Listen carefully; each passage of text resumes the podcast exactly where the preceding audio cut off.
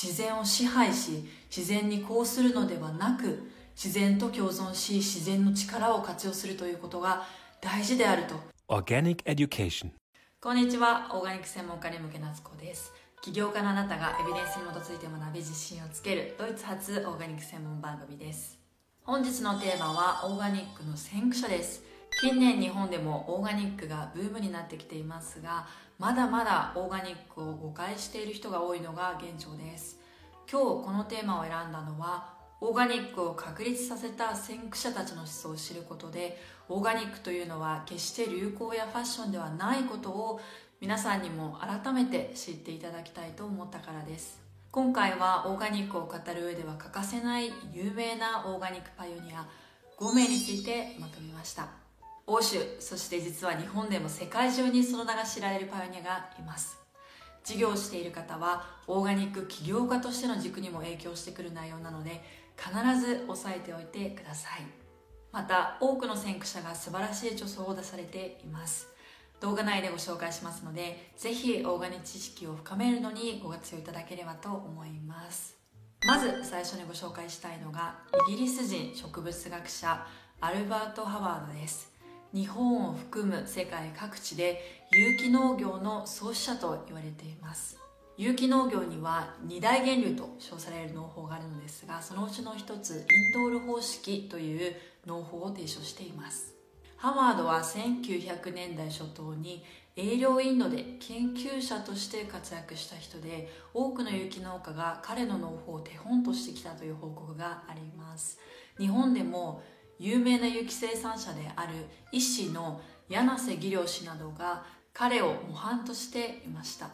ハワードは1896年にケンブリッジ大学を自然科学の学位を得て卒業しておりその2年後に西インド諸島バルバドスの大学で農学講師として勤務しています。その後一度イギリスに戻った後1905年からはインドに赴任して研究を行っています。インドで農業研究に従事していく中で化学肥料を中心に体系づけられた西洋の農業に対して強い疑念を抱くようになります。そしてインド現地の農民たちが行う農法を研究し始めました。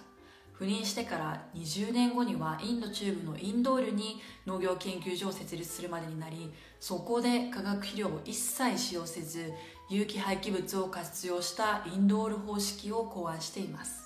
この農法はインドや中国その他日本の伝統的な農法ヒントに作り上げられたもので土藁家畜の糞尿植物性の有機廃棄物を活用して代表を作り土壌中の微生物やミミズの活動を活発化させ知力を増やすというシンプルな農法です。ハワードは土壌世界の活発化こそ人間社会が安定するための基礎だと述べておりそのためには普段の生活や生産活動から出る廃棄物を農地に返す循環型農法が見直されるべきだと説いています。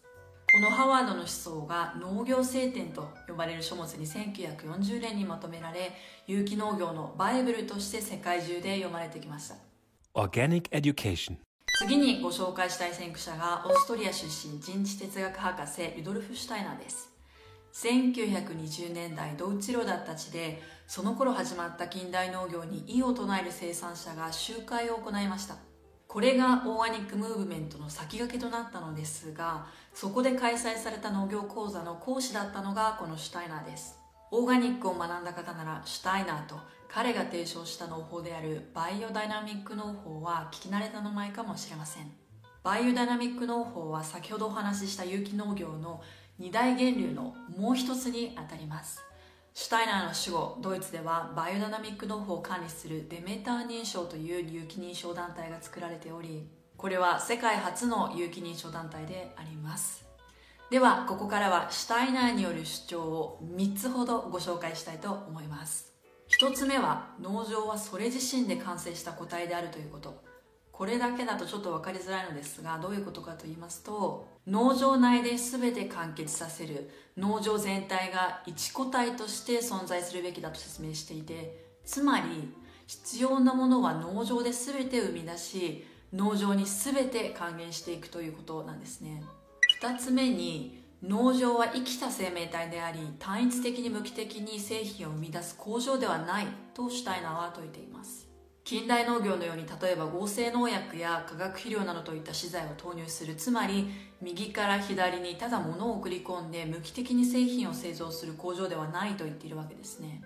そして3つ目合成農薬や化学肥料の使用は人動物植物や自然が本来持つ生命力の低下を招いていると近代農業を批判し警鐘を鳴らしています。バイオダナミック農法は人や動植物といった自然界の事象というのは宇宙や霊的力から影響を受けているというシュタイナーの思想が元になって作られているため多くの人からするとスピリチュアルな側面があるとも言われています。現在デメタ認証を取得した有機食品やオーガニックコスメは世界中で支持されるようになっています。2020年7月時点で世界62カ国約4400人の生産者が合わせて22万ヘクタールを超える農地でデメタ認証を受けた農作物を栽培しているという統計データもありこの農地面積は日本の有機農地の約20倍という大きさなので決して小さくないことがわかります。次にご紹介したいのがオックスフォード大卒の英国人農学者ノースボン男爵です。彼はオーガニックという言葉を世界で初めて使った人で後にオーガニックの名付け親として有機農業の父と呼ばれるようになっています。ノースボーンは第二次世界大戦中の1940年に Look to the Land という本を出版しその中で現代の私たちが直面するさまざまな問題の根源となった社会経済農業の在り方を痛烈に批判しています。例えば集約農業大規模モノカルチャー食のグローバリゼーション低品質食の大量生産過剰消費と大量廃棄環境汚染生物多様性の低下化学物質大量使用による知力衰退などです。ノースボーンは著書の中で次のように述べ驚いたことに今から80年以上も前に現代の農業の在り方が人類に多くの課題をもたらすことを見通していました。人類は農業の営む方法を学び直す必要がある。私たちが取り組まねばならない課題はこの先何世代何世紀にもわたって続くだろう。私たちの過ちは将来の世代が償うことになる。しかし次世代の人にはもはやその手段もないかもしれない。さらにノースボーンは著書の中で私たちは自然をパワーと知性で支配しようとしてきた。私たちにはもう愛という手段しか残されていないのだと印象的な言葉を残しています。次にご紹介するのは有機農業唯一の女性創始者で有機農業の母と称されるレディ・イブ・バルフォーです。彼女はイギリスの農業実践者かつ教育者で元首相アーサー・バルフォーの姪にあたります。12歳で農家になることを決意し17歳で現レディング大学に入学しているのですが実はバルフォーはイギリスの大学で初めて農業を学んだ女性の一人でもあります。彼女は21歳の時にサフォーク州に農園を購入しそこで長期にわたって有機農法と慣行農法の比較研究を行っています。1943年にはロンドンの大手出版社から彼女の代表著書 The Living Soil が出版されておりこの本は何度も増刷され有機農業運動を鼓舞するような教材的な存在となったと称されています。彼女は著書の中で土植物動物人間の健康は一体であり分けては考えられないと述べています。つまり土壌が豊かであることと人間の健康との間には密接な関係があり土壌の肥沃度の低下は人間の健康の低下をもたらしていると警鐘を鳴らしました。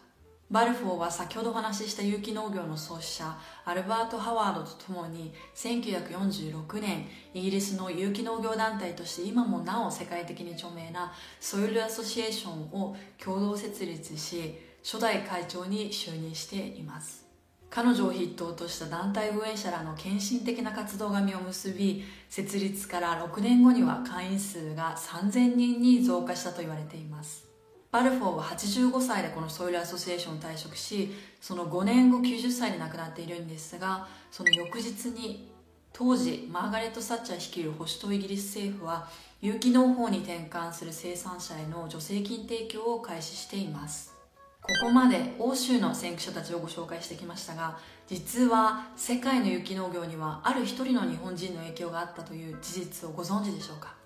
その人物というのは有機農業家である個人福岡正信氏です。四国愛媛で60年もの間自然農法を提唱し続け日本の有機農業の発展に大きな影響を与えた人物として非常に有名なパイオニアです。自然農法というのは簡単に言うと田を耕さない肥料をやらない農薬など全く使わない草も取らないといった何もしない農法のことを言います。その代わりに自然が本来持つ力や生物多様性を生かして農作物を育てる農法なんです。福岡さんは1940年初期に科学者としてのキャリアを投げ捨てて地元の愛媛に戻り以後30年以上にわたって自然農法を追求し続けました。福岡さん考案の中で有名なのは粘土団子による緑化です。粘土団子というのは手のひらサイズの泥団子の中に多種多様な種子を混ぜて乾燥させたもので緑化の方法はこの団子を土の上に置くだけ。そうすると環境と気候に合う種子が適切なタイミングで発芽するという驚異的な技術です。これをもって世界各国を訪れインドソマリア中国アフリカなど十数カ国における乾燥地帯の緑化に貢献しました。福岡さんは1975年に自然農法と哲学を綴った著書「自然農法わら一本の革命」を出版しています。自然農法の4原則である無肥料無農薬不耕起栽培無除草について記載された書物で出版後は世界中で大反響を呼び英語フランス語など各国の言語に翻訳され現在世界30カ国にて愛読されているといいます。私自身も福岡さんの農法や思想に大きなインスピレーションを得てきたという人に海外でたくさん出会ってきました。欧州を中心に農業関連事業を行う方の施設や農園の視察に行き日本人だと説明すると日本人先駆者として福岡市の名前が挙がり実は福岡正信に影響を受けて雪農業を始めたんですという方が何人もいました。福岡正信さんは日本では自然農法の業界を除いてはあまり知られていない人物ですがアジアのノーベル賞と称されるフィリピンのマグサイサイ賞やインドの最高栄誉賞アースカウンシル賞など数多くの賞を受賞した世界に誇る日本人の一人です。Organic Education. 今回ご紹介した先駆者たちの思想には共通するポイントがあります。それは自然が理想そのものであるということ。だからこそ農業をする際は自然を支配し自然にこうするのではなく自然と共存し自然の力を活用するということが大事であると主張していることです彼らの主張は近代農業に異を唱える形でオーガニックムーブメントと言われる社会運動が起こり始めた1920年代から現代に至るまで有機農業やオーガニックに関わる多くの人々に多大な影響を与えてきました。次こそ日本の番だと私は思っています。オーガニック起業家である私たちがこの先駆者たちの思想を引き継ぎ本物のオーガニックムーブメントを日本で起こしていきましょう。今日ご紹介した先駆者の一人ルドルフ・シュタイナーによる世界最古にして世界最高峰の有機農法バイオダナミック農法についてはさらに詳しく解説した動画がありますのでこちらもぜひご覧ください。今日もご視聴いただきありがとうございます。もっとオーガニックのことを深く学びたいあなたのために私が運営するドイツ IOB オーガニックスクールでは無料メール講座を配信しています。概要欄にリンクを貼り付けておきましたのでぜひチェックしてみてください。チュース